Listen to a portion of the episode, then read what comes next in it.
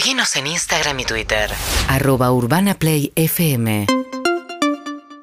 Bueno, muy bien, venimos hablando que septiembre puede venir con aumento, sobre todo de pan, están en alerta los panaderos porque Tombolini, el gobierno quiere cambiar el actual sistema por el cual recibían subsidiados los panaderos la bolsa de harina. El efecto inmediato, dicen los panaderos, que le van a subir mucho los costos, ¿no?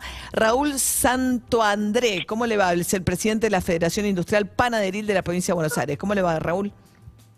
¿Qué tal, María? Buenos días, un gusto poder estar con tu audiencia y bueno, como bien hacías mención, el día martes tuvimos una reunión con el secretario de Comercio donde, bueno, fuimos informados de que el fideicomiso en este caso va a llegar a su fin y se implementaría quizás eh, una ayuda hacia los panaderos, hacia las panaderías con, con eh, que el panadero compre su materia prima, presente la factura y después se le hace un reintegro, cosa que en nuestro país tenemos 30.000 panaderías y no pudieron con 10 molinos que estaban adheridos al fideicomiso, no entendemos cómo van a poder hacer con 30.000 panaderías que, que van a tener que, que pagar el subsidio cuando, quiero aclarar algo también, algo muy fundamental, el fideicomiso para quienes representamos eh, la industria panaderil fue es muy bueno, es muy bueno.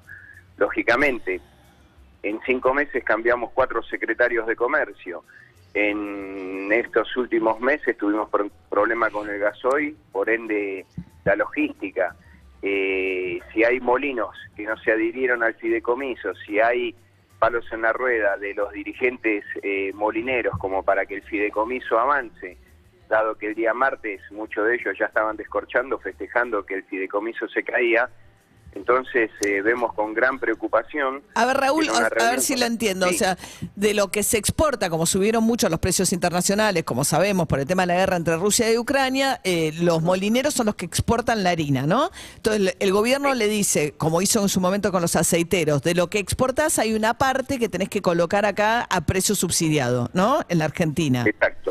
Exacto. Y, entonces a ustedes les estaba llegando una bolsa de harina a precio subsidiado. ¿A cuánto les llegaba la bolsa de 20, 21? Alrededor de, alrededor de 1.550 pesos porque según la, la, la, la, carga tributaria que tiene cada panadero. Está bien. alrededor de ahí, de ahí no. Bien. Pero sin el subsidio, sin el subsidio oscila de 2.000 a 2.500 pesos esa misma bolsa. Igual, sí, igual le digo a ustedes que dicen que van a subir de 3.20 a 4.50 el precio del kilo del pan, tampoco es que la incidencia de la harina en el costo es tan grande como para que se traslade el 100% del aumento de la harina. No, lógicamente, se está hablando de esto es a futuro, pero se está hablando de un 120% en tarifas eléctricas que vamos a sufrir, que en todos los demás ah, insumos y, y aumenta porque el panadero también muchas veces paga una prepaga, tiene derecho, eh, muchas veces eh, tiene otros gastos que no, está bien, pero eso nos pasa. Está bien, bueno, está bien. trabajador. Pero más allá de todo esto, lo que uno ve que en una reunión donde se sienta con eh, una persona de, alto rango de, gobierno y, y, le dicen de que si el subsidio el subsidio ya no va a ser eh, viable.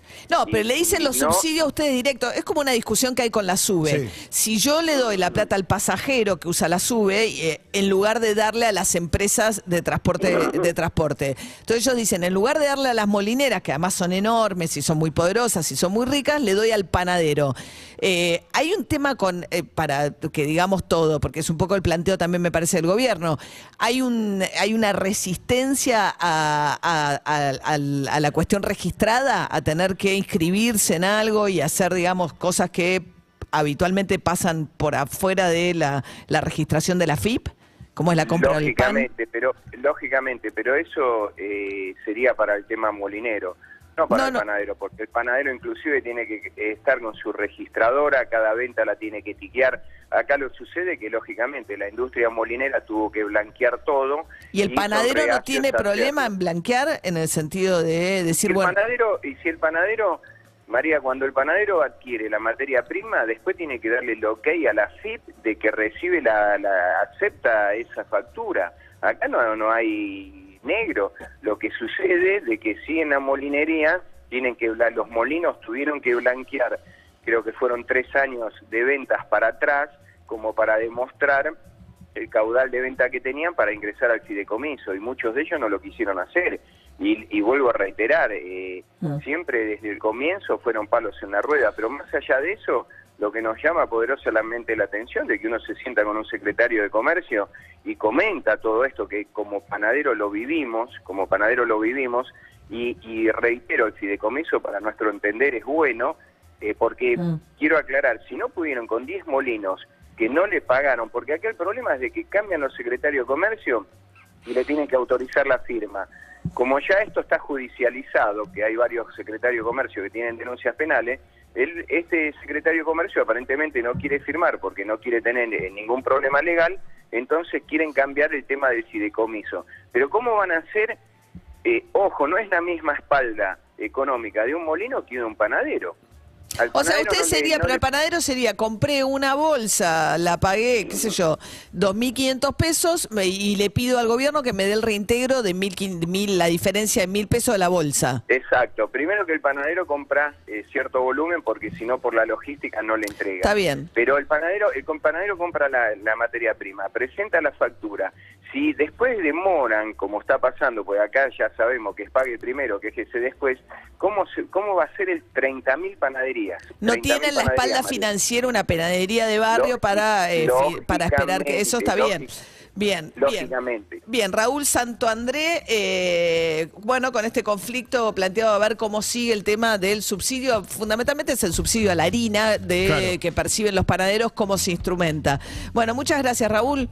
Muchas gracias, María. Una un abrazo. Hasta luego. Me gusta que, ah, igual nada que ver, pero hay más variedad de tipos de harina ahora, cada vez más. No sé si se dieron cuenta ustedes. eh, de todo. Hay de una todo. variedad de todo. Tomar un. eh, No, la eh, harina, ah, bueno, pero en harina hay un montón, cuatro ceros, o sea, incluso las grandes molineras hay más variedad de marcas, es, me- es mucho mejor, va. Yo eh, estoy sorprendido con la ¿qué? variedad, la variedad de leche que hay. De leches. Todas Sí. las Ah, harinas sus derivados. la variedad de leches, de almendra, Sí. de coco, Cada de vez esto, que voy a tomar otro. un café, Sí. pido, eh, yo en general tomo lágrimas, me dicen leche de y me entran a nombrar una cantidad. Y están que no- variados. Sí. Sí, claro. Bien. Bueno, la harina también el otro día probé, que vos la debes conocer porque vos Masterchef. Ah, mira. harina de arveja. ah, sí. el Es otro- muy rica, sí, ¿eh? Muy sí. bien queda. Eh. Sí, hay Recomiendo. todo tipo de harinas ahora.